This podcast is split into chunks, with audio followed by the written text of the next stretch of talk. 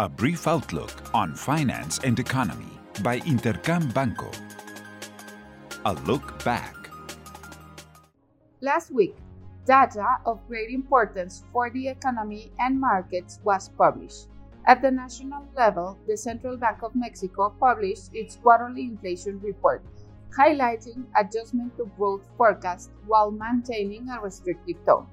Banco de Mexico estimates that the Mexican economy will grow 1.6% in 2023 and 1.8% in the following year. Concerning inflation, there was an upward adjustment compared to the previous report. Although it's worth mentioning that they had already revised it upwards in the last press release. In China, February's PMIs were made known.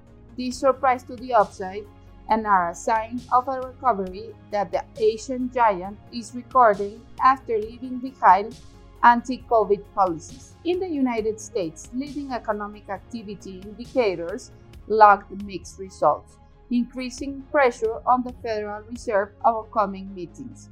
It's worth pointing out that the employment component showed its highest reading since December of 2021.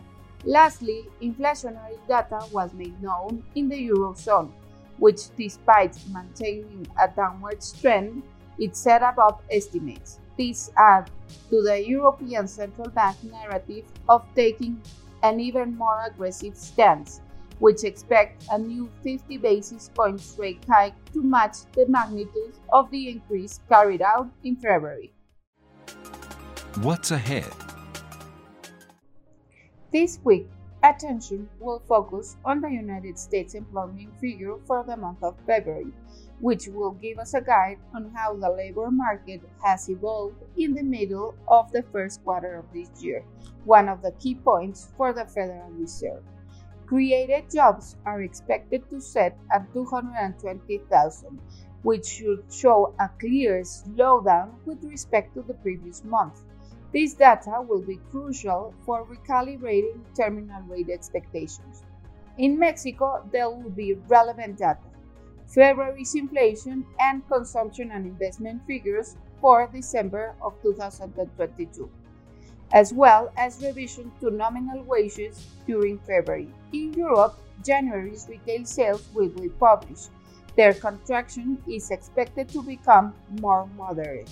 Lastly, in China, it will release its trade balance and inflationary figures for the month of February. I hope you have a great week. I am Alejandra Marcos. This was a brief outlook on finance and economy by Intercam Banco. Follow us on social media and listen to our podcast at intercam.com.mx.